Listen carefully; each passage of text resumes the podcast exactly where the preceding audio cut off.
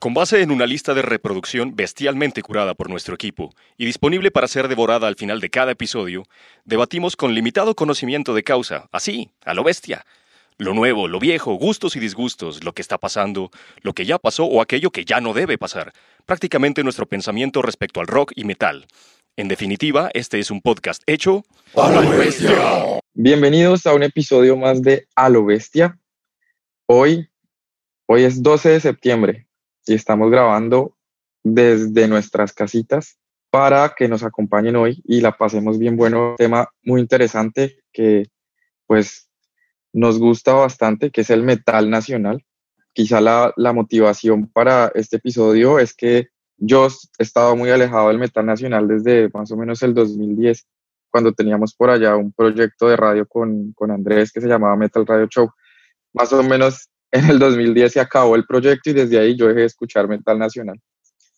Em, entonces, bueno, les voy a decir los filtros de hoy. Eh, vamos a hablar de bandas que fueron conformadas desde el 2010 hasta nuestra fecha. Cada uno va a proponer dos bandas. Ese era el filtro como general. Y no teníamos más filtros, ¿no? Que fueran de metal y que fueran de Colombia. que no fueran repetidas. Ah, bueno, y que no hubiesen sonado en, en A lo Bestia. Sí, por eso entonces les vamos a presentar hoy 10 bandas muy buenas, de mucha calidad. La lista de reproducción está excelente, ya la pueden revisar en YouTube, en Spotify, desde donde les guste escucharla. Y antes vamos con los saludos a nuestros queridos oyentes. Hola, estimado Jonathancito, ya que no nos saludó. Entonces, eh, primero un, un saludo aquí enorme a todos nuestros escuchas cada semana y que se reportan por allí en, en, las redes sociales. Entonces, en las últimas semanas, desde aquí pues, mandamos un gran saludo a Loren Posada. Ya sabemos de dónde es esta, esta oyente, ¿cierto? Entonces, eh, un, saludo desde acá de todo el equipo de trabajo, Juan Esteban García, Alejandro Valencia, Yasmín Roballo, Raúl Ramírez, Claudia Garzón, Oscar Quinche, Miguel Gómez, Karen Joana, Jonathan Once, Fabián Molina, también un, gran saludo para ellos que se reportaron por allí en, por los lados de, Facebook, por los lados del Instagram, pues tenemos a, voy a saludar los que ya más o menos uno tenemos identificados que son los mismos de ambas redes, entonces aquí saludaré los que no están en Facebook, ¿cierto? Daniel Buitrago, a Iván Burbano, a Andrés Caballero, a Sandra Medina, también a Balaena, Miguel Gómez, Joel Morillo, Johnny Andrés, Natalia Garnica, eh, Germán Flores y Par O. No sabe que es otro podcast, entonces también un, un, saludo por allí de nuestras últimas semanas de, de podcast. Digo los últimos episodios, ¿no? Entonces no sé si hay por allí más. Y un saludo a todos los que no se manifiestan. Y a Daniel Rivadeneira, Nova, porque en esta ocasión no nos acompaña. Entonces estamos los otros cinco. Bienvenido Andrés de nuevo, después de muchos episodios, por cierto. Por fin, por fin he vuelto, por fin he vuelto y hablar de metal colombiano. Hablar de metal colombiano. Lo que más me gusta del metal del mundo es el colombiano. Entonces qué chimba volver con ustedes. Los extrañé resto, compañeros. No, no he estado, es por cosas, por razones de fuerza mayor. Pero sí, por supuesto que los he escuchado. Muchas gracias a todos por su espera. Y nuestro moderador de turno también volvió. Sí, sí, estaba perdido un poco también de a lo bestia, pero bueno, hago el esfuerzo para conectarme a estas horas. Sebas no ha hablado, pero está ahí, ¿no? Por si acaso. Sebas, hola Sebas. ¿Bien o qué? Bien, bien, hermano. Acá que vamos a hablar hoy de bandas colombianas. Bueno, muchachos, metamos la energía a esto. Vamos a arrancar con una banda del 2010 que nos va a presentar Camilo. Bueno, démosle play a la lista de reproducción. Me corresponde iniciar este episodio de, de metal colombiano. Me gusta, me gusta mucho porque es, siempre estos episodios es la posibilidad de, de, recordar cosas que uno ya sabe y que conocer otras, otros proyectos que, que quizás uno no tiene tan, tan presente. Mi primera elección para el día de hoy es una banda de Medellín. Ellos son Absolution Denied.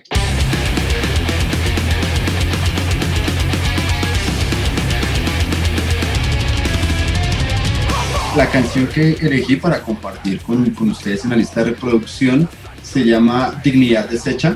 Es de su álbum Once Were Humans. Este es un álbum del 2014, pero realmente la banda la conocí hace, si no, si no fue el año pasado, fue hace dos años en un evento aquí en la ciudad de, de Bogotá. Y qué bandota en vivo, o sea, realmente una banda que sin, diría yo, de hecho puede ser la característica común de mis dos propuestas de hoy, son bandas que no tratan de, por decirlo así, como de reinventarse lo que ya está hecho, sino de hacer muy bien lo que ya se conoce. En el caso de, de Absolution Denied, eh, conformada, pues de por lo menos es la alineación de este trabajo, es eh, Felipe Osorio y Pablo Pérez en las guitarras, Rafael Otalora, en el bajo y Gonzalo Restrepo en, en la batería. Aquí ya ha habido un par de, cambios respecto a la formación actual. Es una banda que se mueve como entre cosas de, de metal con algunas cosas de groove, tiene ahí una mezcolanza bien interesante. Una propuesta, desde mi, diría Daniel, ausente hoy, diría, desde mi respectiva opinión, diría que es, es una propuesta muy, muy honesta en el sentido de no necesitan como ponerse a experimentar con otros elementos, sino que sus canciones tengan en realidad esa contundencia. Me gustó muchísimo de, de, ese concierto que les comentaba. Todas las canciones, no conocía bien la banda, solo había escuchado una canción que no la había reparado, no la había reparado tanto en ella, pero en vivo todo el tiempo, eso que esas bandas que le dan unos ganas de cabecear y que lo mantienen ahí todo el, todo el concierto, cual perrito de taxi, así tal cual muy, muy buena, o sea, un sonido impecable, unas canciones realmente muy bien, bien construidas, o sea, canciones que están hechas es para que le calen a uno en la cabeza y no la puedo olvidar. De hecho, la canción que propongo fue la que más me gustó de, ese show, también porque es la, la única canción en, en español de, del set y de, de, ese álbum. En ese mismo álbum viene una versión de esa canción, pero la versión en inglés. Entonces, muy, muy bacana, muy buena banda. Definitivamente vale la pena eh, ponerle cuidado a, esta banda, que digamos que esta banda puede ser un pequeño gol allá al filtro de Jonathan, porque realmente la banda se conformó en el 2009, pero su primer trabajo aparece o sale al, al, público en el 2000. ¡Qué tramposo! Pues ¿Se el metal un gol ahí? Eh, no, pero que el Metalum aparecen conformados en el 2010. No, en la página oficial de ellos se encuentra que dicen que son del 2009. Ah, bueno, no. Y pues, pues Claro, la, la, fuente oficial de Jonathan es Metalum, entonces pues obviamente no. Para... Quiero contarles eso, la información que, de las que les voy a hablar hoy porque hicimos unas estadísticas muy a lo bestia. Eh, es información que tomamos de Metalum, de Metal Archives, Archives, y Camilo tiene huevo. ¿Será que va a haber una baneada en vivo? ¿Alguna vez ha pasado eso? No, no, la banda está muy buena y, Porque, la, además la banda sí fue conocida a partir del 2010, o sea, antes del 2010 nadie la había conocido ni nada.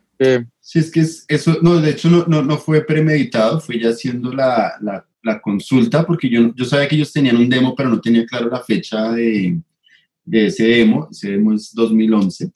Entonces fue cuando hice esa indagación, que vi que dije, no, pero eso ya, ya se fue así, ya la aprobaron, ya hagamos del ¿Ya que a la propuesta, pero bueno, pues. muy, muy, muy, muy buena banda, muy chévere, recomendada, tienen un trabajo reciente, no es, no es este que yo coloco que es de 2014, no es necesariamente su, su más reciente trabajo, ellos tienen ahorita, es un trabajo del año pasado, eh, que es, eh, es homónimo, el nombre del trabajo es homónimo, Absolution Denied, también recomendado, muy chévere, muy chévere. Todavía no lo tengo, pero próximamente. Es que esta cuarentena me ha encerrado aquí y ya no consigo la música tan fácil. Pero muy, muy, muy, muy, muy grata banda para escuchar, recomendadísimo. a, mí, a mí me gustó también, me gustó mucho la batería, muy melodic dead, muy, sí. bacancita. Sí. Y en, en, vivo, en vivo, eh, actualmente en vivo, pues también a mi juicio, me parece que cuenta con uno de los mejores bateristas del país, que es eh, Mauricio Masuera. Uy, o sea, esa vaina en vivo es una maquinita, sí. Uy, brutal, que es el baterista también actual de Gortrade.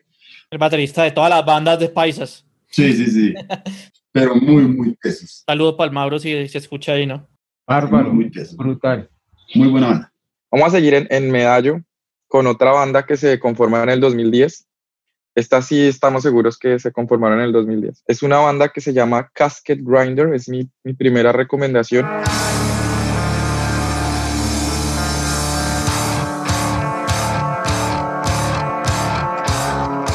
creo que la tarea de ponerme a escuchar metal nacional fue, fue muy bacana. Estuve toda la semana buscando bandas, mm, pues revisando las estadísticas, miraba como qué géneros me gustaban y si tenían trabajos, pues me ponía a escuchar bandas de muy, muy buena calidad.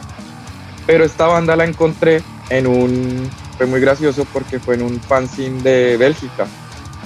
Resulta que esta gente firmó con Awakening Records, son los que están promocionando este trabajo, Castle Grinder, no sé qué, yo eh, ¿y estos de dónde son? Y ahí, ahí fue donde los conocí. Como les digo, es una banda de Medellín, de death metal, poderosísima, un death metal más, más tirado a lo clásico, menos, menos melodic, pero hacia lo clásico, pues podríamos decirlo más gringo, más de Norteamérica.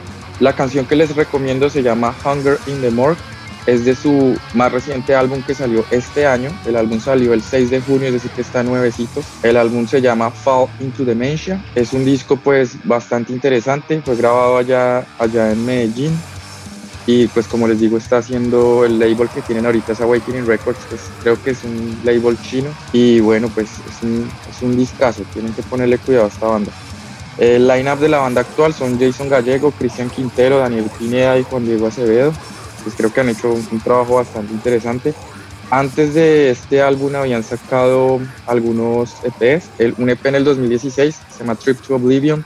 Antes habían participado en un split, Sepulcro Eterno, y el primer demo que tiene el mismo nombre del EP también se llama Trip to Oblivion, salió en el, en el 2013.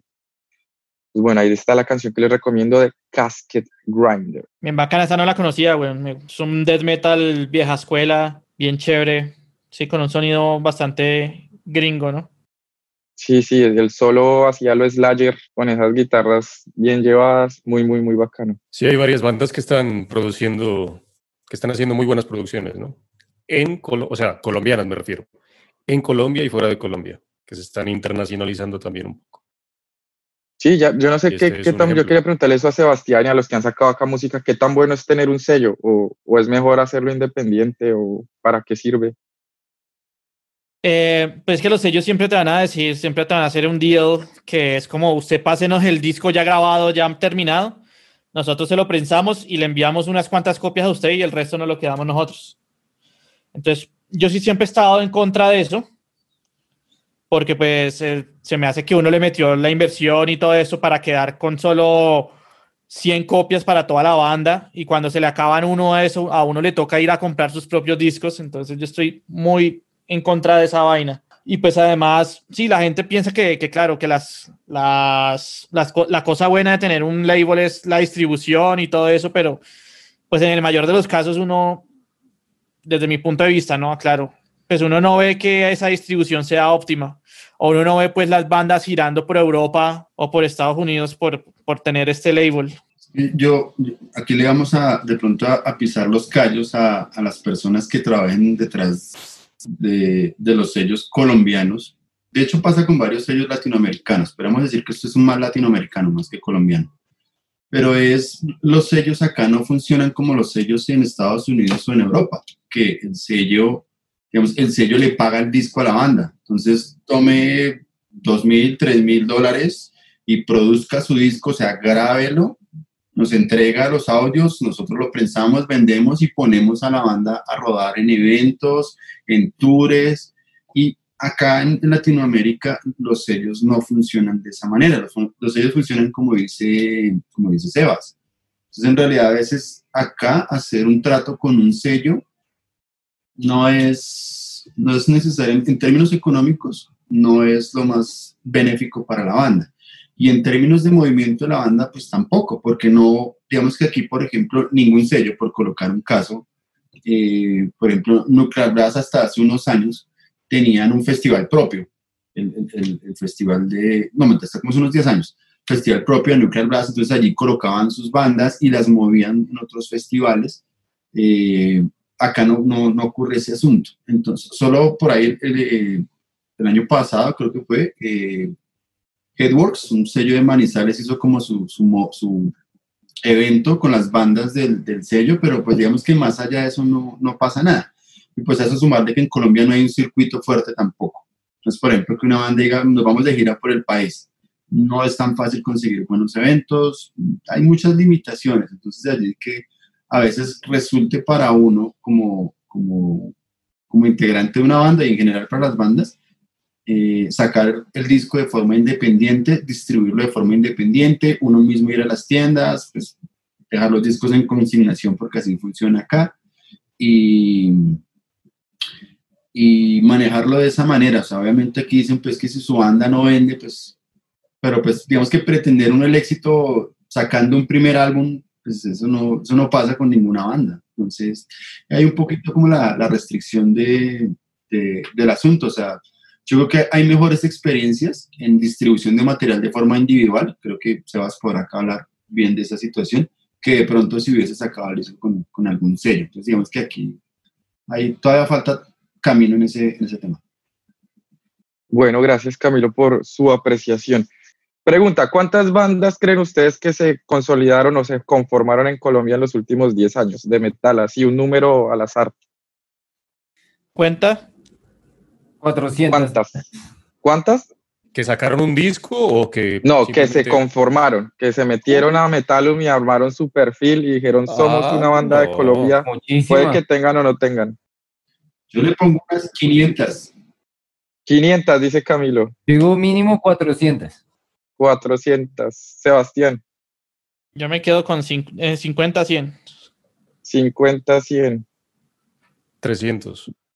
Bueno, en realidad son 499 bandas que aparecen registradas en la plataforma de Metal, Metalum. Estas bandas, pues ahí ya faltan bastantes, no todas las bandas, por ejemplo, las que vamos a hablar hoy están en Metalum, hay algunas que no están, pero pues digamos que esta es como la Biblia del metal, es el lugar donde uno va a buscar la información, donde se registran los músicos y salen sus bandas y registran sus discos. El año en el que más se registraron bandas, pues fue en el 2010, más de 80 bandas, los que están viéndonos en video van a encontrar una tablita y lo que vemos es que cada año hay menos bandas de metal registrándose de Colombia. ¿Cómo ven esa tabla? ¿A ¿Qué se deberá esto? Pero eso no es tan verídico, por decirlo así. Hay una de las bandas, por ejemplo, que vamos a presentar, que es la primera que yo voy a presentar, que no está en Metal. Bueno, yo pensé, yo pensé eso, como que puede que muchas bandas no, no se hayan inscrito en la plataforma eh, y me asusté al ver la caída de, de, las bandas por año, pero en los últimos 10 años ya si se hace la comparación ya con los lanzamientos de discos completos, es todo lo contrario, como que o se mantiene o está subiendo. Entonces las, las bandas sí están utilizando la plataforma. Lo que sucede es que pues se están registrando menos bandas nuevas. Entonces, bueno, puede que ya la gente no toque tanto metal y se vaya a hacer metalcore o no, es que, eh, fíjate, metal. Esa, esa tabla se puede interpretar de la siguiente forma. Yo creo que Metalum fue creado como en el 2008, 2009, 2010, por esas épocas. O al menos nos llegó a nosotros. Entonces, cuando nos llegó, claro, hay una explosión y todo el mundo está subiendo sus bandas. Eh, y a medida que pasa el tiempo, pues ya cada vez menos gente tiene que actualizar, porque digamos, desde el 2010 puede que estén inscribiendo bandas, pero bandas viejísimas que estén no desde el 2010, sino desde mucho antes.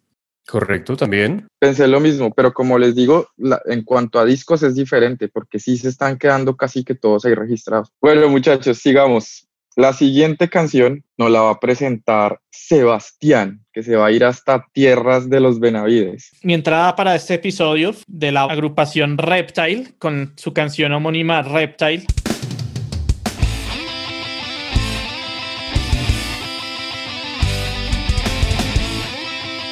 Bueno, sí, la canción se llama Reptile y entre paréntesis The Science of the Great, Great Serpent. Tengo el disquito, una presentación muy bacana en Slipcase. Y esto es una reedición del, del, disco, porque ellos ya lo sacaron en el 2016 y lo reeditaron así en versión con Slipcase y más gomela, más remasterizada el, día, el 2019. A mí me gusta mucho el heavy metal, entonces una cosa que yo sí siempre me he quejado es de por qué acá en Colombia no hay bandas no hay tantas bandas de heavy metal muy bacanas, o sea, que sea chévere, porque acá sí hay muchas bandas de heavy metal, pero no sé, siempre me ha parecido que el nivel de heavy metal acá es muy bajito en cuanto a calidad de composiciones y eso, porque se limitan como a, a imitar muchas cosas. Y no precisamente el heavy metal que yo considero bueno es el que imitan, sino el que yo considero más básico. Bueno, esta banda entonces es formada en el 2012 en Pasto, son acá paisanos de el viejo Manu. Ya Pasto carajo. Cuna de grandes músicos, como ya lo hemos discutido en algunos episodios anteriores. son cuatro integrantes, Fernando Santander, José Luna, Alexander Montenegro y Mario Montenegro. Todos tienen sus bandas principales, este es como el side project de todos ellos y todas son bandas como de black metal y metal extremo, entre las cuales se encuentra Cabra Negra, Witch Corpse, Dantalian y Sadistic Rot. Y ellos definen su género como evil heavy metal, o sea, heavy metal malvado. Y ellos dicen que es una fusión de géneros, como pues el heavy metal, el thrash, el speed y el black metal usando unas líricas que enfatizan, pues obviamente, la sabiduría ancestral y la oscuridad. Es una banda que me dejó, pues a mí impresionado, porque pues yo no tenía mucha, mucha fe en el heavy metal colombiano, pero pues cuando vi que era una banda de, de integrantes de, de, otras bandas de Black y de Death, dije, bueno, pues pillemos a ver porque pueden estar haciendo algo distinto. Y efectivamente. Y efectivamente me gustó porque es un heavy metal oscuro, no es un heavy metal sí. alegrón o un heavy metal, no sé. No, es muy chévere. Me, me, recuerda mucho como la época, la primera época de Halloween, cuando eran como más speed, por allá sí. en el Walls of Jericho. Y también con bandas del New Wave of British Heavy Metal, que no son las típicas, así tipo como Satan, por ejemplo. Me a mí, a mí me recordó Satan. Precisamente por eso, porque en el episodio que usted la presentó, que fue el de, el de Historia de la Humanidad, yo le dije pues que no había escuchado Satan en realidad, a pesar de que es una banda clásica, y me, me gustó, a pesar de que no me gusta el heavy, pero me gustó porque era así, como oscuro. Sí, es Entonces, un heavy ahorita... metal distinto, güey, oscurito. Mm. Y esa es Reptile, se los recomiendo mucho. ¿Cómo la escuchan, compañeros? A mí me gustó muchísimo, sí. Yo, yo no soy muy fan del heavy y hoy voy a presentar una banda de heavy que también me gustó. Y cuando, cuando Sebas nos mandó Reptile, yo creo que uf, muy, muy buena. Me gustan las voces también, que no son tan... ¡ah! Sí. Como, que, como, como heavy para hombres. Las voces son una mezcla entre voces de heavy metal y blaqueras, ¿no? Es uh -huh. chévere.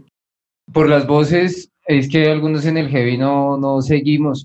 Y, y la descripción que hace de, de esta agrupación, pues nos da ese, esa esperanza de escuchar un heavy diferente al que no, al que no nos gusta, que es ese alegrón. Entonces, cuando escuché ya esta, esta canción, pues ya quiero escuchar el resto del álbum, Sebas, severo, severo tema. Bueno, gracias, Sebas, por la presentación de Reptile. Bueno, para continuar, vamos con una banda de Bogotá que nos va a presentar Camilo. Esta banda se conforma en el 2012 y espero no sea otro golazo hoy que mandan buena leche, pero no, sí, esa sí es la, la fecha de conformación de, de la banda. Eh, bueno, yo me fui, pues la banda digamos que no es necesariamente de Bogotá, la banda realmente es de una pequeña, pues una ciudad muy cercana a Bogotá que es eh, Faca, Facatativá. Originalmente la banda es de allá, pero pues básicamente que se asume de la región, entonces por eso se dice que es de Bogotá. La banda es eh, realmente una de, de de mis bandas que yo llamo como de esa nueva oleada, una de mis bandas realmente favoritas que es eh, Random Revenge.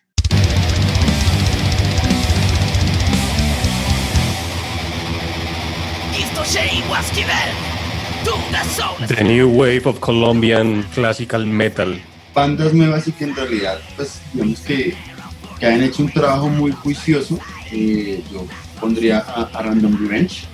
La canción que yo propongo es de su, hasta ahora, bueno, ese sería su, su, primer álbum, de su trabajo Justice of Chaos del 2000, Justice of Chaos, perdón, 2014.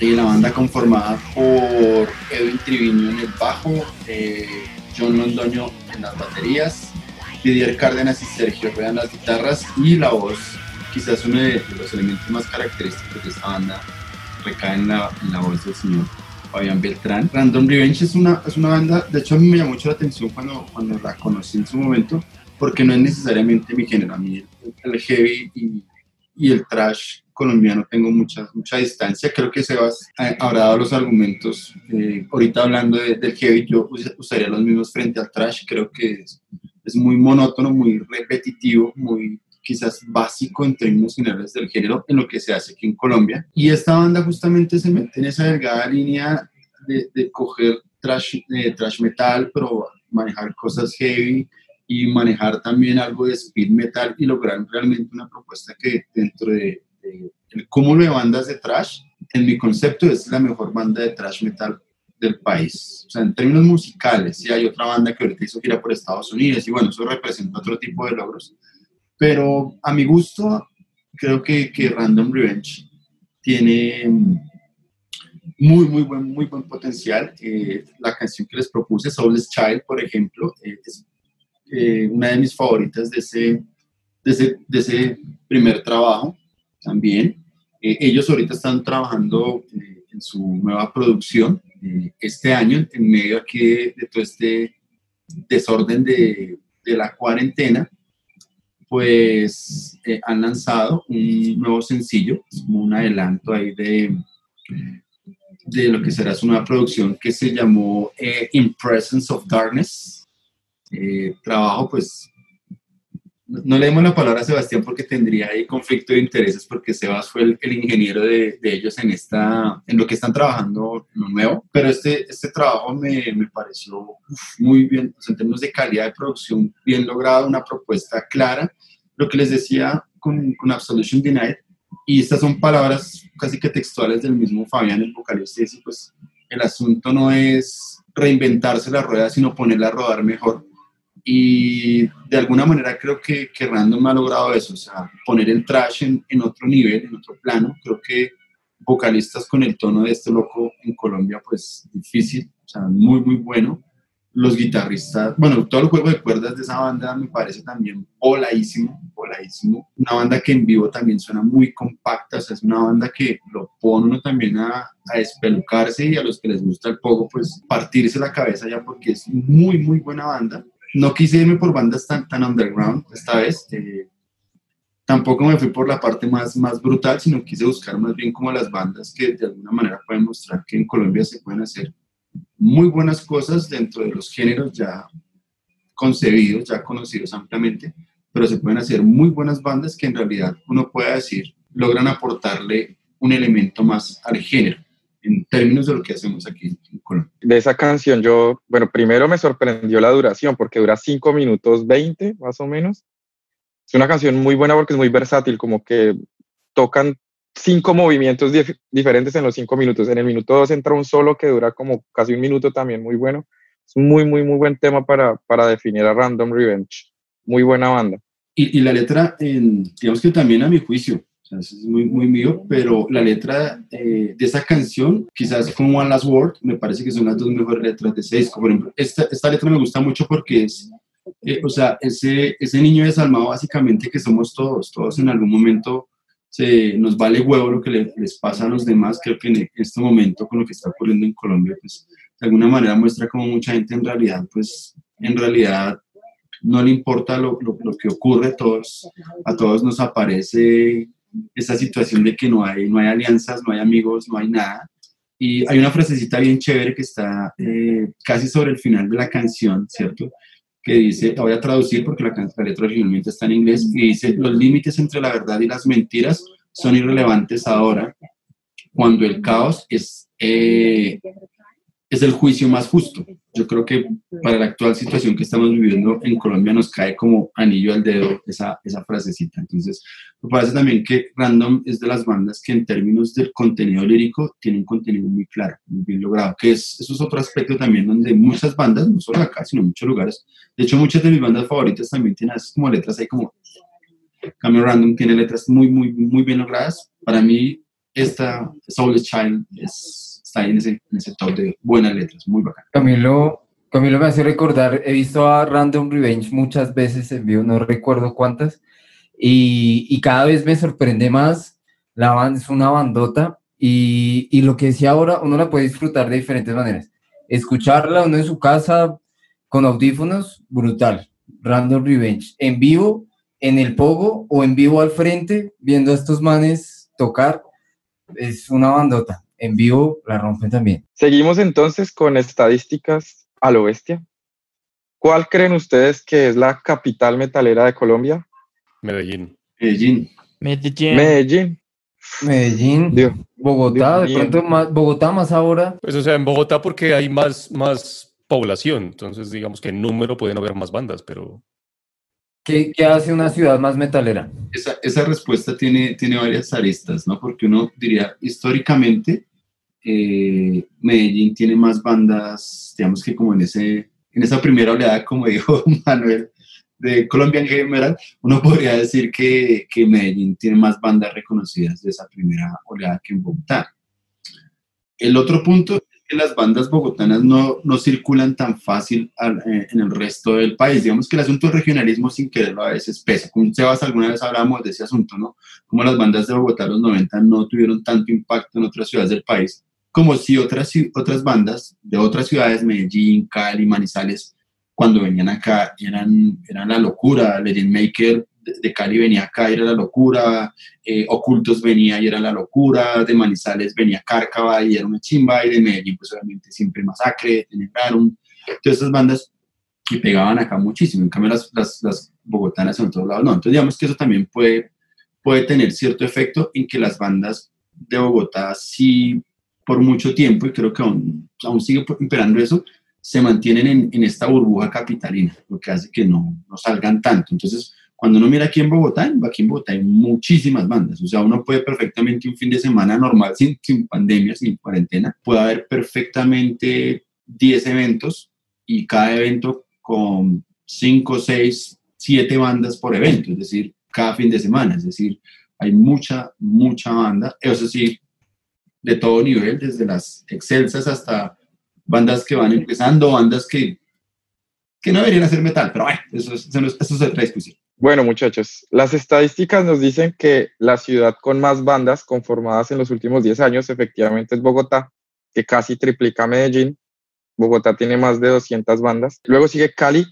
Aquí lo que hice fue agrupar pues otras agrupaciones que hacen parte de Cundinamarca, Antioquia, si no me iba a salir una lista y que Guarnea, Candí, Facatativa, Suba, bueno, whatever.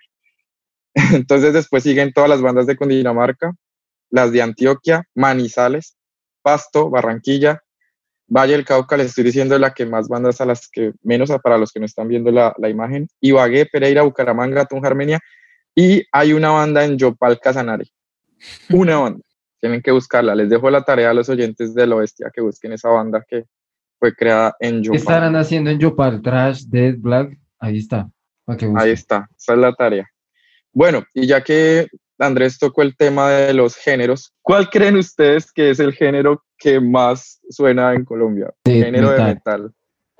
¿Qué más Andrés se suena? va por el. Sí, el que más bandas tiene. Más Death. bandas tiene y death metal, sí. Death Sí, metal. Dead. Black metal. ¿Qué metal. dice Brutalito? Black metal. Los tres géneros principales en Colombia, el black, el death y el trash, están ahí muy cerquita. Tampoco me puse a, a- si era atmospheric black o bla bla bla black o progressive death no, black, no. Los que pusieron black, black. Heavy speed pensé que iba a haber más. Yo creo que esto me sorprendió. Yo pensé que en Colombia había más, pero estoy aterrado de la cantidad de bandas de black metal que tiene Colombia y la cantidad de trabajos que saca esta gente porque son los que más discos sacan. O sea, tienen mucho, mucha movida el, el black metal en Colombia. Pero es que esta, esta estadística muestra algo, algo, de hecho Sebas también lo mencionó hace un rato, y es, por ejemplo, aquí el heavy metal y, y sus aliados, es decir, por ejemplo, el, el, el speed, el progresivo, aquí hay muy pocas bandas de ese género, o sea, que todos van como muy, muy ligados, de ese progresivo, o sea, es progresivo tipo Daniel Rivadeneira, ese tipo de bandas hay muy, muy pocas en realidad. Es que el black se vende. Hay una cultura en el black metal de, de coleccionar las, los cassettes, los CDs. De hecho, hay bandas de black que le meten incluso para sacar LPs, vinilos, y, y se, los, se los compran, marica. Uno pensaría que acá la gente es tan chichipota que no, que no la compra, pero sí, los fanáticos acá de black metal ven que una banda que les gusta sacó un vinilo y se lo compran, güey. Pues el black es un género de, de afición y de dedicación de, de- y a veces de fanatismo. Y romanticismo. Entonces, y romanticismo también, sí. Entonces, por eso a ellos sí, sí, digamos que sí les pagan. O sea, no es que la plata no esté, es que independientemente de que obviamente hay menos dinero que en otras partes, pero es que a ese sí le invierten por esa misma razón. Yo- tengo un problema con el black metal. A mí me gustaba ir a conciertos de black. O sea, a mí el black metal colombiano me pareció. Hay bandas interesantes. Me gusta el black metal colombiano, pero no me gustan los eventos de black metal colombianos. Se me hacen como, no sé, como muy raros, como, como demasiado fanatismo, como mucho, mucho cultismo. No sé, pues es mi percepción personal del asunto, ¿no? Un amigo Antes dice de que que- huelen mucho a azufre. Sí, sí, algo así como Se raro. vuelve, se vuelve una vaina toda dogmática que a veces molesta, Sí. güey. Cuando la primera vez que yo dije, no, que es esta mierda, fue cuando me, me emocioné yo en el, en, en el evento y yo, bueno, aquí vamos a reventarnos, entonces yo iba a empezar el pogo y por ahí me todo ofendido, marica, esto es black metal, huevón, ¿cómo, cómo es que el pogo? O sea, sienta la música y yo como que, oh, disculpen, qué pena, voy a quedarme aquí quieto. Así, por ahí Bueno. fue donde yo dije, no, aquí ya empezamos mal. Bueno, esa fue otra sección más de estadísticas hechas a lo bestia. Y ahora vamos con Manuel en partida doble. Bueno, la banda, sí, la banda que yo les voy a presentar, la primera de las dos, eh, fundadas ambas, bueno, hay una, no sé, una discusión aquí interna y externa de cuándo se fundó, pero la primera banda es Siracusae.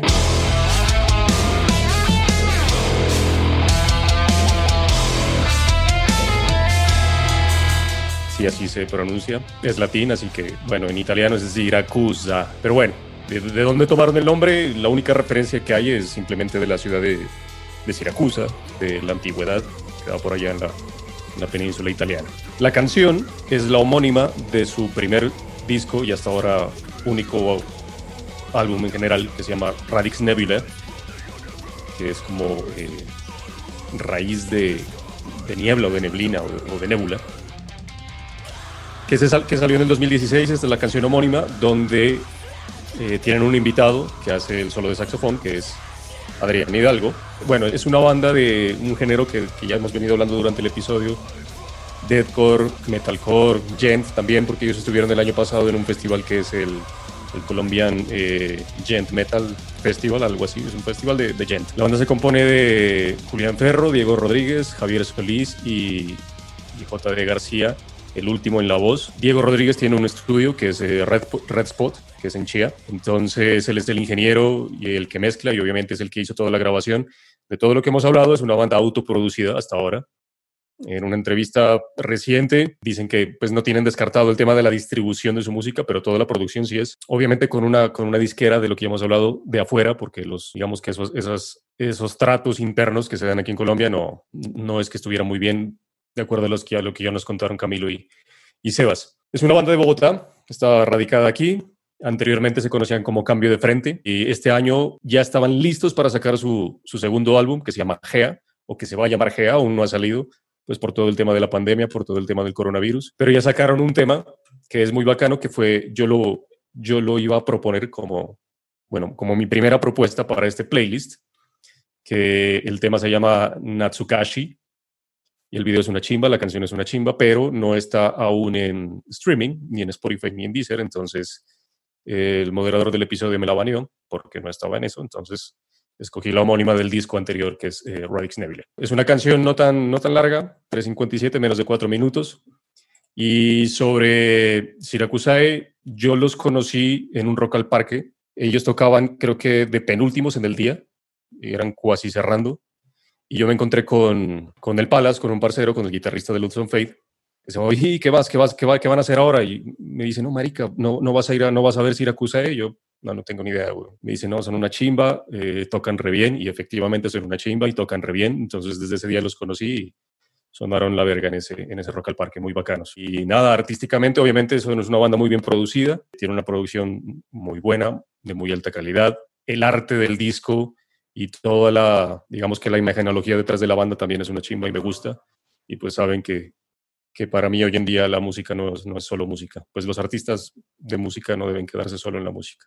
Entonces también les apoyo eso y les recomiendo esta canción, Radix Nebulae, de su disco homónimo, Siracusae. La banda es muy buena. Yo estuve mirando videos eh, como tocando en vivo de ellos y son muy buenos músicos, son muy, muy buenos músicos. También pues buscando la fecha me escuché algunas entrevistas. Sea, se nota que le han invertido, tienen una producción muy buena, en lo audiovisual también son muy buenos. En estas nuevas carátulas ya no vamos a ver sangres, ni tripas, ni destrucción. Ahora, esto es lo nuevo, esto es lo contemporáneo, ¿no? Más, más progresivo. Y así, este, visualmente, sí, sí, ya, ya empieza a marcar una nueva tendencia, ¿no? Listo, muchachos. Gracias a Manuel ahí por presentarnos a Siracusae. Y pues como les dije, era Manuel por partida doble. Ahora va con una banda que también es de Bogotá, si no estoy mal, y también fue fundada en el 2015. Correcto. Siguiendo con sobredosis de Manuel en este episodio de A lo Bestia Podcast. Esta banda no la conocía en realidad, sino que investigando para este episodio me la encontré y fue una muy, muy grata sorpresa porque es una banda que, pues yo creo que, no sé, muchos lo hemos dicho de varias bandas o lo que sea, pero esta sí también es una de las que no parece, no parece de acá y se llama Brain Blast. La canción que yo les propongo se llama The Golden Age of Wisdom de su primer y hasta ahora único disco porque salió en el 2019, que se llama Primal Impulse.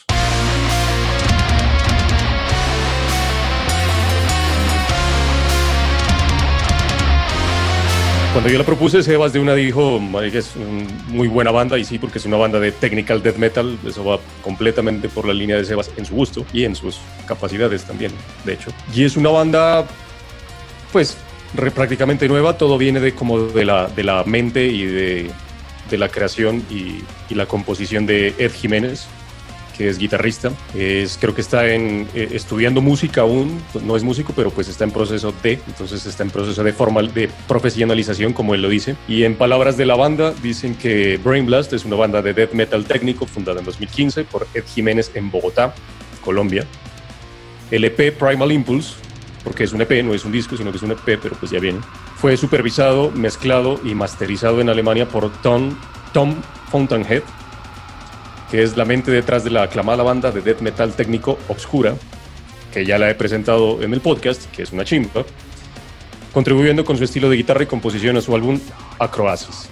El EP se lanzó en vivo el año pasado, el 12 de abril del 2019, en un toque donde, en un concierto, sí, en un festival donde estuvieron invitados ellos a asistir a bandas como Beyond Creation, que también creo que ya la han presentado aquí, pero pues igual si no es Beyond Creation es, muy bacana, y Exhumed, que es así, a, a, más de uno de aquí les gusta, yo lo sé. Dentro de sus letras concibe una concepción holística, principalmente de lo espiritual y trascendente, una percepción universal de la vida, desde sus inicios remotos, pasando por los puntos claves de la historia de la civilización, hasta los tiempos modernos. Sus letras también me gustan, claramente. Entonces, enaltecen elementos históricos que, permiten, que permitieron la cúspide de la civilización, cultura y conciencia humana, criticando fuertemente los comportamientos que atentan contra dicha virtud. Entonces, es una banda de, técnica muy buena, en realidad, gran, gran descubrimiento. Y la canción en YouTube, por lo menos, el, el video que va a quedar es de, si bien yo al interior a, a Jonathan, que es el moderador, le, le pasé un video del audio en YouTube.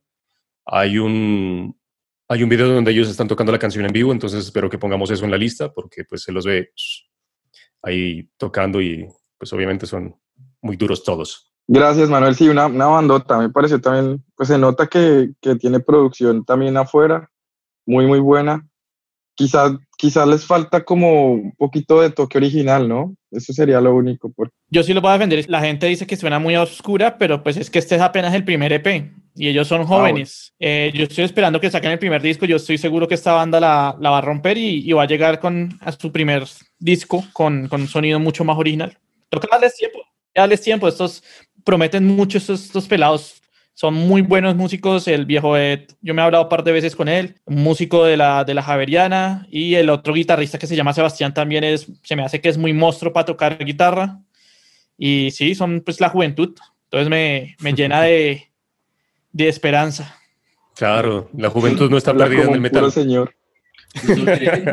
Diré dos cositas. La primera, Manuel hoy se puso la camiseta, lleva un brutalito en tu corazón, entonces él fue el, el brutal del episodio.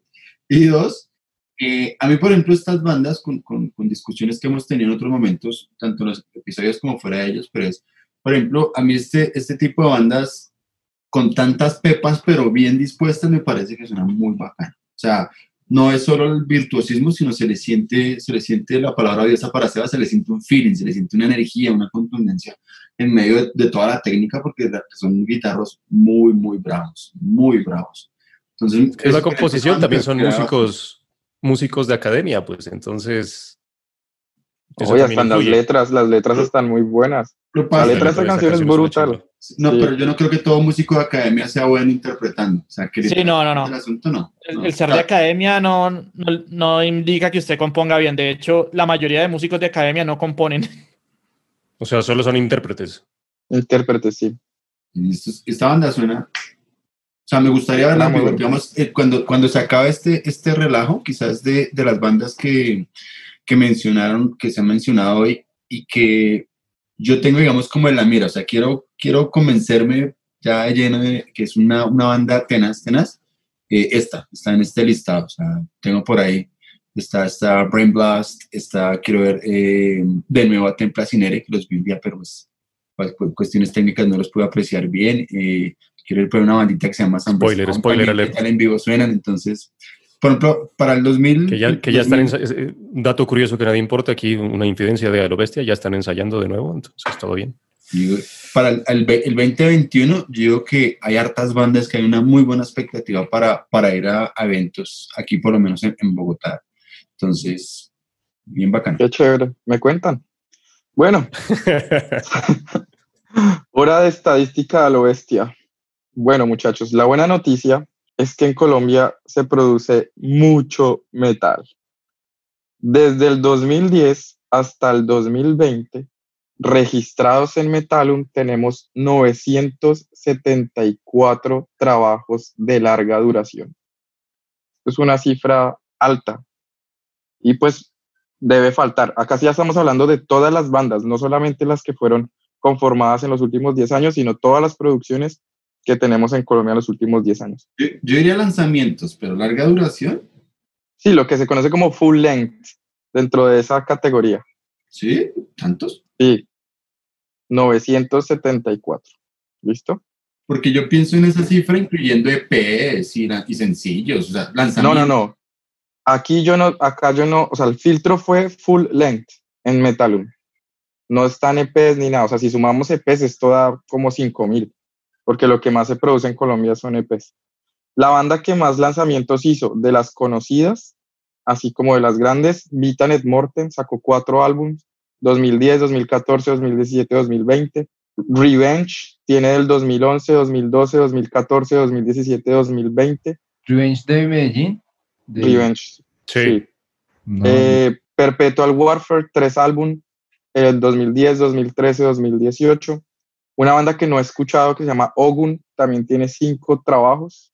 Ogun, no sé de dónde serán. Medellín. Este me llamó la, me llamó la atención y lo estuve buscando. Es un solo project, Nicolás Waldo, un señor que toca progresivo. Ha sacado varios trabajos, como que él mismo se autoproduce y graba. De las bandas así súper conocidas, Masacre solo sacó un trabajo, el Brutal Aggression del 2014, Pero, para que lo tengan en cuenta. pero si su merced mira ese filtro, yo sé que ahí entró, por ejemplo, en eh, Masacre, si bien solo de pronto en ese periodo entró un álbum, eh, sí han sacado en los últimos años, por ejemplo, unos discos en vivo que han contado como discos oficiales de la discografía de la banda. Ah, bueno, pero no, este es solo, deben estar como en vivo. Sí, sí, Sí, sí, No, no, pero entran como oficiales, entonces de pronto por eso también se... ok. Killcrop sacó solamente el Opus Dei. Em, Inquisition Talk sacó tres, Infernal sacó cuatro. Y una banda que más, o sea, la banda que más trabajos hizo, así de larga duración, como se, está la categoría en Metalum, es una banda que se llama Guerra Total, que sacó en el 2010, 2011, 2012, 2013, 2014, 2016, 2017, 2018, 2020. Casi que están sacando trabajo por año, como de las bandas, así que se destaca con trabajos completos. También está Chemical Assault, como con cinco, Cobra con tres, Condor con cuatro, cantidad de bandas ¿Cuántos música de Inquisition? ¿Tres? tres. ¿Cuatro? Tres full length, debe ser otro en vivo o algo No. así. Cuatro, está el Omnius Extreme of Perpetual Mystical del 2011, está el Obscure, Verses of the Multiverse del 2013, está el Nesfa- Nefarious Dis- Dismalorations, que es del 2014, y está el Bloodshed Across the Imperium, Altar Beyond, con otro pedazo del nombre, que ese es del 2016. Bueno, luego revisamos con calmita. Pues bueno, esa es la imagen que están viendo ahorita. Eh, pues una cantidad de música lo que se está haciendo en Colombia. Pues desconocemos la calidad de esa música porque no vamos a escuchar los 900 discos, aunque de pronto Camilo algún día los tenga ahí en su, en su apartamento. Seguramente. Pero, pero pues es mucha, mucha música en realidad. Yo quedé asombrado y feliz de que se esté produciendo tanto en Colombia. Y quería preguntarle a Sebastián si ha notado que hay más bandas ahorita produciendo, usted que está en el negocio, en el business, hace más discos ahora que hace, no sé, tres, cuatro años atrás. Sí, marica, ahorita en todo esto desde el 2010 en adelante han salido mucho más, discos, más que todo porque antes, digamos, producir un disco costaba mucho más dinero, habían menos, menos estudios especializados en metal, entonces ahorita como hay más productores que trabajamos en esto, pues se vuelve más asequible para la gente y ya también la gente ha adquirido algo más, más de conciencia que sabe que si quieren sonar bien, pues tienen que inventar un poquito, ¿no? No tanto como antes, pero sí, sí igual se tienen que bajar del bus y la gente es un poquito más consciente con eso hoy en día. Bueno, gracias Sebastián. Continuemos entonces con estas canciones de metal colombiano y ahora es el turno de Andrés. Del black metal. De nuevo, así no. No me tiras la primera, ¿no? Este, ya había sonado black metal hoy, ¿no? ¿Cierto? Pues black metal bogotano, black metal bogotano eh, en español eh, es algo que desde que escuché a Templa hace, hace poco tiempo, es una agrupación por supuesto nueva del año 2016. ¿Cómo se llama? Templa Inquinere se llama.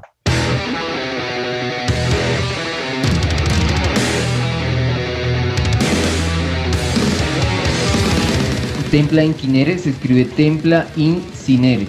Esta es una agrupación bogotana y está conformada por varios músicos de diferentes agrupaciones. Este vocalista en español está cantando todos los temas y pues hay bastante ahí de filosofía, oscuridad, existencialismo, mm, la relación entre, entre el humano y el convivir con la naturaleza. Es, es black metal, es oscuridad profunda y, y está una chimba porque pues como comparto también con uno de nuestros oyentes que dice por qué no ponen más metal en español con Javier, con Oscar Quinche, pues estoy, estoy con él, sí, tiene que sonar más metal en español en Latinoamérica, en Colombia, y pues bandas como estas, pues me encanta presentarlas y recomendarlas. Y ahí, eh, de los músicos que están acá, han participado en muy buenas bandas bogotanas, por ejemplo, está mm, de bandas que ya han sonado en, a lo bestia, Sebastián Rodríguez es el guitarrista de Tears of Misery, por ejemplo. Ahí también está en Templa, está Andrés Amudio. Creo que Andrés Amudio es guitarrista de Lots on Fate, pero Lots on Fate aún no la hemos programado. Está también Jonathan Castillo en los bajos, en el bajo y en los coros. Jonathan creo que estuvo en Withering Void y en otras agrupaciones. Y en la batería está Jan Baez. Entonces, de esta agrupación... Mmm, Sebastián, acá presente compañero, también hizo la grabación, hizo la producción del nuevo disco de Templa. Ellos ya en el 2017 lanzaron un EP, ahora están grabando el álbum y de hecho ya lo grabaron con Sebastián. Hemos, vemos algunos videos en YouTube, buscan a Templa, Templa Inquinere en YouTube y encuentran videos lyrics muy brutales de estas nuevas producciones que seguramente pues ya fueron grabadas en Zócar, ¿sí? Los que, lo que está en video ya fue grabado en Zócar, Sebas. Son grabados y producidos acá, pero los mezclaron y los masterizaron en Eleven Beat Studio, que es un estudio bien bacano que llaman Pasto, de donde salen pues todas las bandas de Black de Pasto. Exacto, allá está la familia Benavides representando el metal de Pasto. Eso es. Eh, entonces, banda recomendada, brutal, de aquí una vez el álbum ya se sabe cómo se va a llamar, es Eternum Odium Doctrinali. Les mm. gusta el latín a los muchachos. Andrés, ¿qué significa templo en Quinere? Templo en cenizas, porque resulta que estos vanes iban, o sea, están totalmente en contra de la religión, de los dogmas, como, como en Tears of Misery, por ejemplo, Sebastián también es, es muy incisivo en el tema Aquí no, no se trata tampoco de ser antirreligión, porque ellos dicen no somos antirreligión, entonces somos anti, anticristianos. El hecho de decir somos antirreligión, anticristianos o somos satánicos, ya nos hace parte de un mismo dogma, nos hace parte de un mismo lenguaje cristiano. ¿sí? Por ejemplo, el, término ateo es, es, algo religioso. ¿no? Entonces, eh, aquí más allá de, de, decir somos anti, pues sencillamente no, no, no están en contra de, de, de dogmas en general, de, de, de, esta religión que ya sabemos todo, pues, cómo ha, cómo ha construido nuestra cultura y nuestra sociedad. Entonces acá en el black metal, con estos señores, pues se presenta esa, ese, ese grito de existencialismo más bien. Muy interesante, creo que esas baterías de estos locos son muy buenas. Yo- y, las guitarras. Ah, no, El el- batero, el batero es muy bueno, el John, el viejo Jan. Él tocó en, en Cuentos de los Hermanos Grind. Él fue el primer baterista de Los on Fate. Es que es un relojito ese man. que llama Pixter. No, el man toca muy bien, güey. Para no bajarle al, a la velocidad, vamos a seguir con Black, con Sebastián. Con más Blackcito. La banda y la canción que yo propuse para la segunda opción de nuestro episodio es de la banda capitalina Blood Hymns con su tema Crows.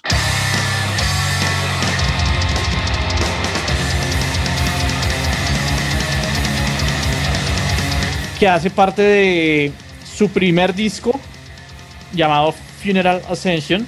Esa es una banda formada en 2017, pero es que la verdad es que esta banda se llamaba de otra forma antes.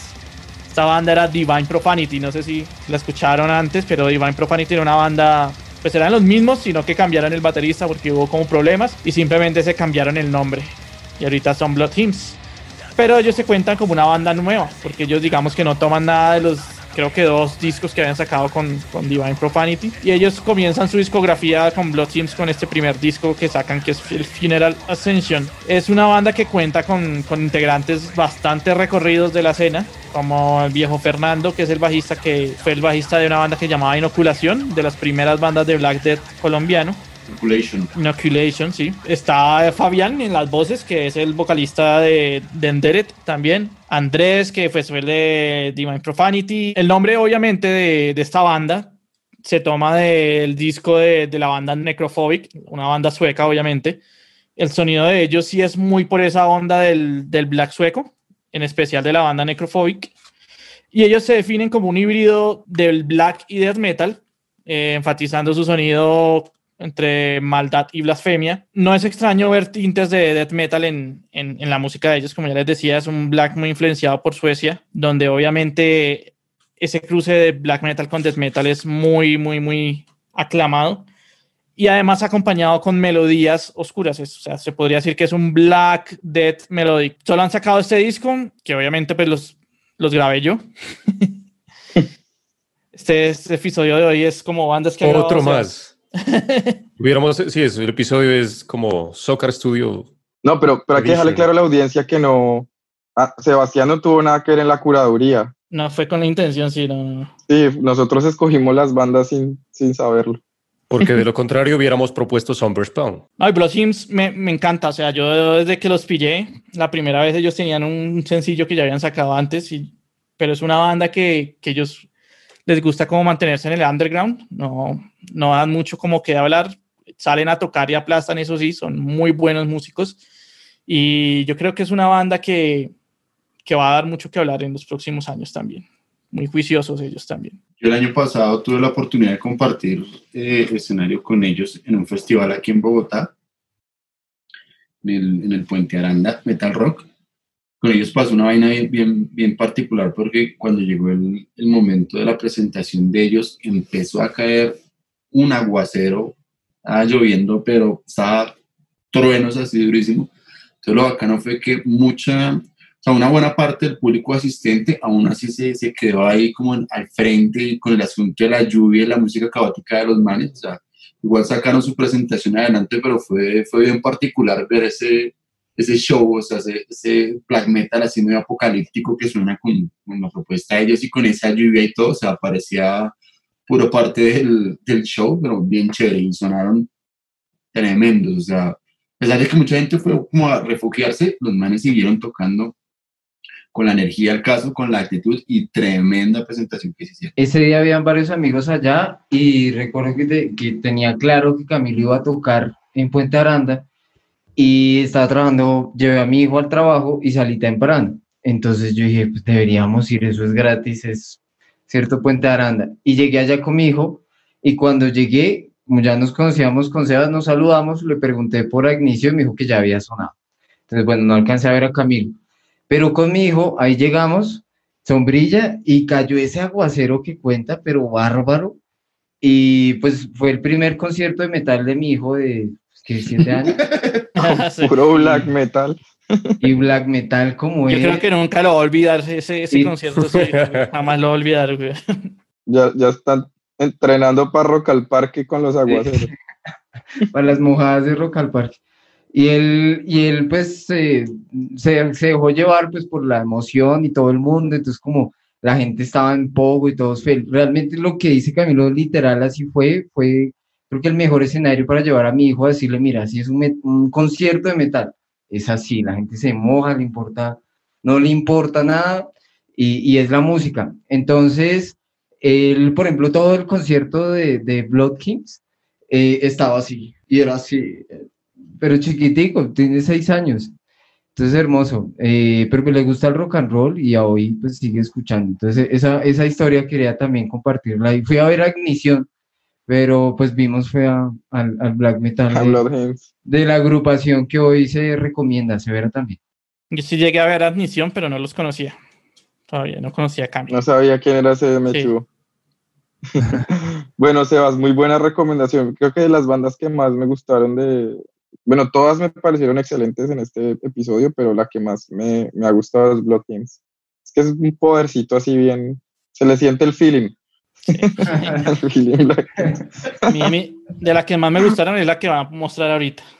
Uy, severa banda.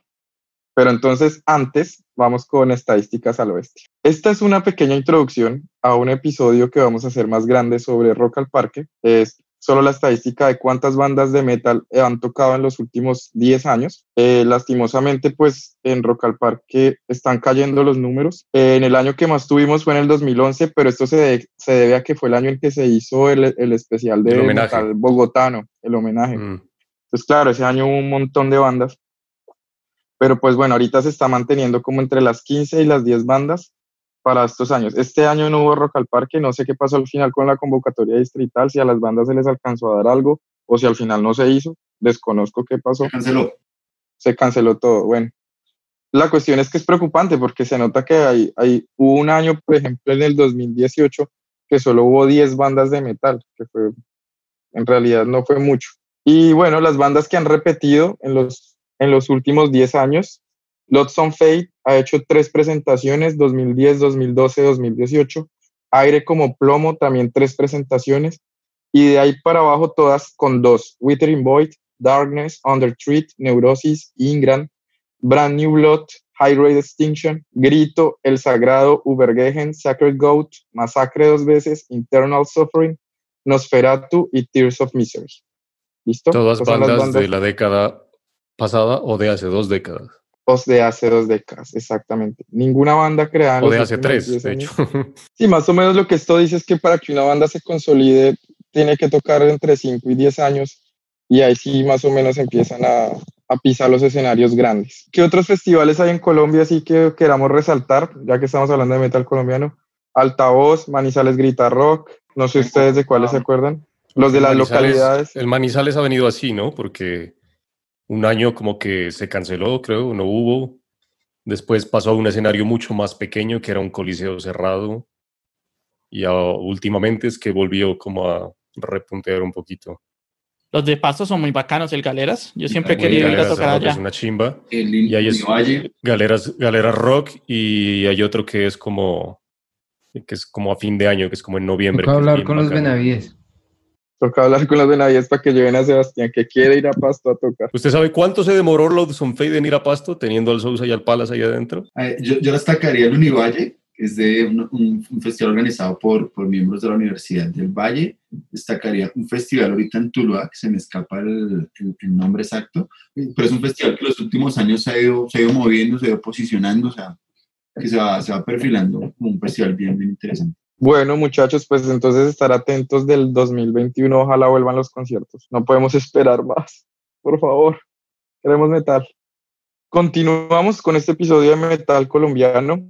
Ahora nos vamos para la bella ciudad de Pereira, la trasnochadora y morena, con una banda de heavy speed metal que la verdad fue una sorpresa, la descubrí también buscando para, para el episodio. Eh, quizá una voz muy interesante para lo que se está haciendo ahorita en el metal nacional es la banda Leather Witch con la canción No Pain No Game, que es como la suavecita de este álbum, es como la canción, la balada del, del álbum, podríamos decirlo.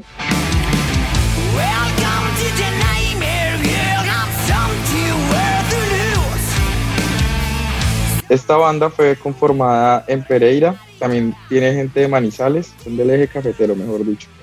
Se formaron en el 2017 y este año eh, grabaron un full length que se llama igual que la banda Leather Witch. Particularidades del álbum, pues fue producido acá en Colombia, eh, en Motor Red Studios, pero fue mezclado y masterizado en Chrome Studios en Suecia, todos los caminos conducen a Suecia, por un señor que se llama Frederick Folker, ¿sí saben quién es? El guitarro de Unleashed. Mm. Oh, vale. Entonces, este trabajo pues tiene la mano ahí del guitarro de Unleashed, pues sí, la producción es muy buena, tienen, tienen también una canción grabada, eh, pues, en, tienen un video de una canción en YouTube, de una de las canciones más rapiditas, eh, una banda pues que me, gustó muchísimo, está conformada por Tania, que es la cantante, Tania Ospina Gómez, Hernán González Otto, que es el bajo, Chamurtado en las baterías, José Uribe en las guitarras, Pablo Mesa en las guitarras, y pues como les decía, es una banda que toca speed, heavy, muy clasiquitos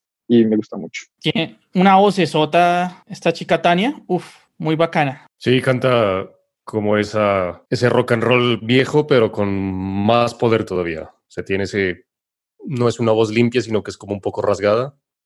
Tiene un rasgadito que, que me eriza. Un ronquito que me eriza, sí. un ronquito que me eriza, sí.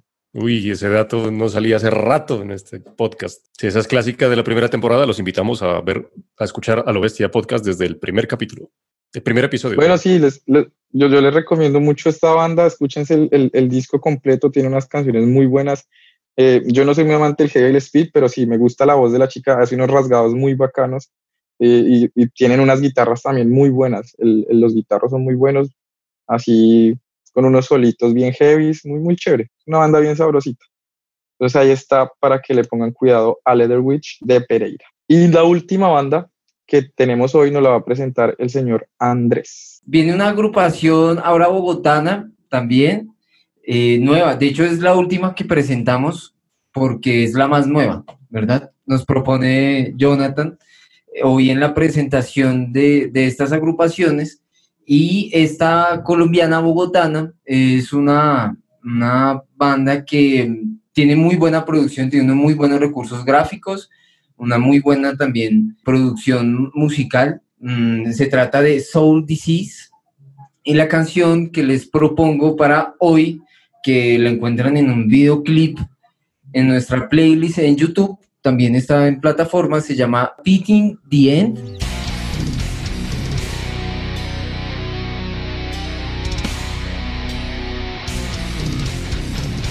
Este es el primer videoclip, hay otros videos que son de interpretación. Entonces aparecen los músicos de esta, de esta impresionante banda que es muy, eh, son muy habilidosos, son muy técnicos también. Sebastián, pues por favor confirmarás qué percibes de la banda, si, si efectivamente si son así técnicos y, una habilidad pues de, de, músicos extrema, según como la veo yo. Ellos dicen que no se consideran así tan, tan, tan habilidosos al, al extremo, Jean junto con Mateo fueron los dos músicos que iniciaron esta agrupación en el año 2017. Luego se incorporó Alejandro, que viene de ser vocal de la agrupación Awaken. Y mm, pues también se encuentran ahí los, los, otros, los otros músicos. Por destacar, ellos pues tienen muy buenos recursos, como les decía, un video que tuvo inclusive una, una eh, estuvo nominado a premios o estuvo referenciado en, en, varios festivales de cine, de producción audiovisual y tienen laureles, o sea, significa que tienen esa representación de estos festivales, de estos productores internacionales, los cuales destacaron esta producción de este video. Entonces empezaron muy bien, empezaron muy bien, son músicos que han estado en otras bandas, mm, por ejemplo, Jean, que es de los, de los fundadores, junto con Mateo, que es el compositor, Jan es bajista de Cancerbero, la agrupación Dead clásica colombiana. También está Nonsense, Premonition. Estaba. Lo ha pasado por varias bandas. Tremendo bajista también, ¿no? Sí, es bárbaro. ¿Qué opinas, Seba? ¿Sí, sí se considera técnico, death metal técnico? Aunque ellos dicen es Black and, Black and Death Metal. Eso es. ¿Qué opinas, Sebastián? Sí, tiene cositas tech, pero no tan. Yo los considero death metal técnico con cositas de black. No los considero black and dead. Los considero más bien un technical death con cositas de black. Muy buenos, eso sí, en la interpretación. Pues yo conozco a varios de los músicos, son buenos. Eh, son integrantes, el baterista de Ripping Flesh. No, sí, pues como decían, son miembros de, de Cancerbero, de Awaken, Ripping Flesh, de Nonsense. Allá lo han invitado en diferentes agrupaciones por ser pues bajista general tan habilidoso. Y Alejandro, en esta propuesta, a diferencia de Waking, identificó acá unas voces más desesperantes. Sí, está buscando unos gritos de, de, angustia. Y aquí vemos ya también evolución en su propuesta, pues como músico, como vocal en esta, en esta banda. Destacar la producción, no tan hijo de puta que le meten, tanto de sonido como de video. Sí. Grabado y mezclado en Red, Spot, Studios, ¿no? El mismo de, de Syracuse, sí. Y ya lo mandaron a mezclar, lo está mezclando un ingeniero que, que pues es muy, muy famoso, muy conocido, Zach Oren. No sé con quién ha estado, creo que con Carol Decapitation, otras agrupaciones, pero pues nos queda ahí el dato. Lo que sí sé es que este, este ingeniero que está haciendo la mezcla ya tiene el disco completo, o sea, ya se grabó, como dicen en Chía se hizo, y pues está esperando a que regrese esa mezcla seguro va a quedar brutal. Bueno, gracias Andrés. Yo creo que eh, logramos una lista muy, muy interesante en este episodio. Tenemos 10 bandas de muy alta calidad. Conclusiones, eh, Colombia hace muy buen metal, punto. Ya.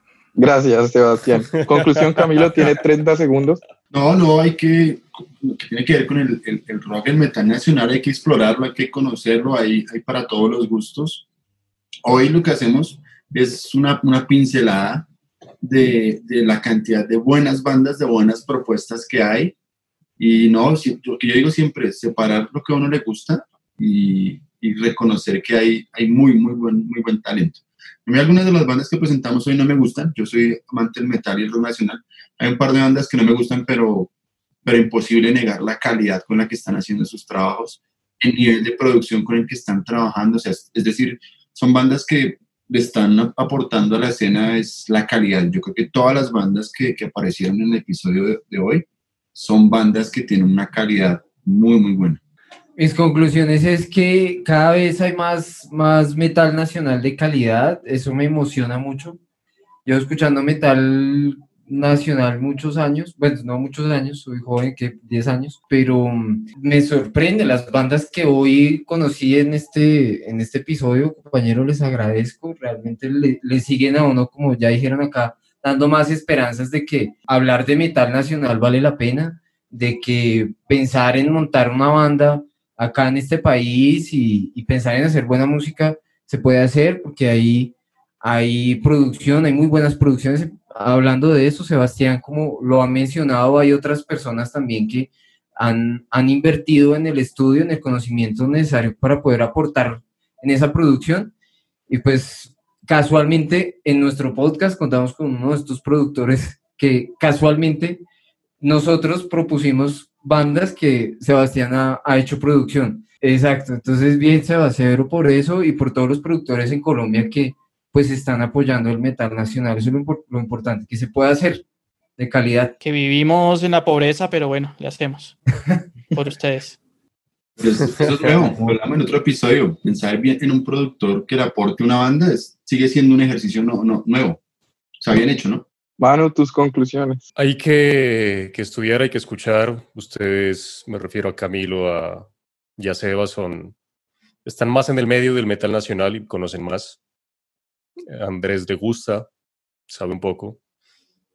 Tal vez para nosotros que no escuchamos tanto metal nacional es darnos cuenta en este episodio que, o sea, si uno dejó de escuchar 10 años metal en Colombia y viene a escuchar hoy en día, son unas producciones muy brutales, así que hay que, yo diría hay que dejar la vagancia, porque yo creo que hoy en día muchos nos acostumbramos a, a que nos llegue la información, a que nos llegue la notificación push al celular de que, no sé, Century Media sacó un nuevo álbum de una banda, cualquier cosa, entonces le llega como la información. Ya no, ya no se busca tanto, sino que se espera que le llegue porque hay mucha oferta. ¿okay? La demanda sigue siendo, pero ya la, la, oferta es mucha, entonces como que espera. Entonces más bien dejarla como la pereza a veces, la vagancia y, y, y buscar, porque solo con esta playlist hay 12 bandas, 12 ¿qué? 10 bandas, 10 canciones, muy brutales. Entonces, la calidad está muy brutal en este país. Así que con toda. Bueno, muchachos, les agradezco entonces por haber estado hoy, por haberse tomado la, la tarea de investigar. Creo que fue muy interesante. Como les dije, estoy muy feliz con la lista. Espero que nuestros oyentes la disfruten también. Y bueno, pues quédense conectados y los esperamos en un próximo episodio de este podcast hecho. Una recomendación para todos los que se quedaron hasta este momento. La próxima semana, A lo bestia está de aniversario. Se cumple un año de el lanzamiento del primer episodio de este podcast. Así que habrá muchas cosas especiales, episodios especiales, publicaciones especiales. Así que estén atentos a nuestras redes y a los episodios que saldrán. ¿Cuáles creen, ¿Cuál cree usted? ¿Cuál? Me enredé con la pregunta. Eso va a quedar al final del episodio, ¿cierto? Nadie se salva.